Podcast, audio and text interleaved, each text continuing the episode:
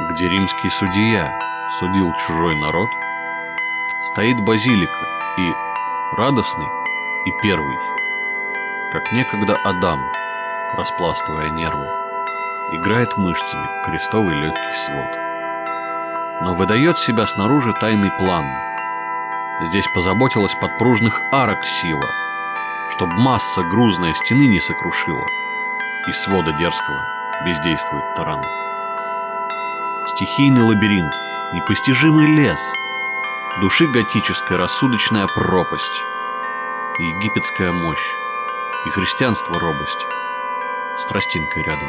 Дуб, и всюду царь, отвес.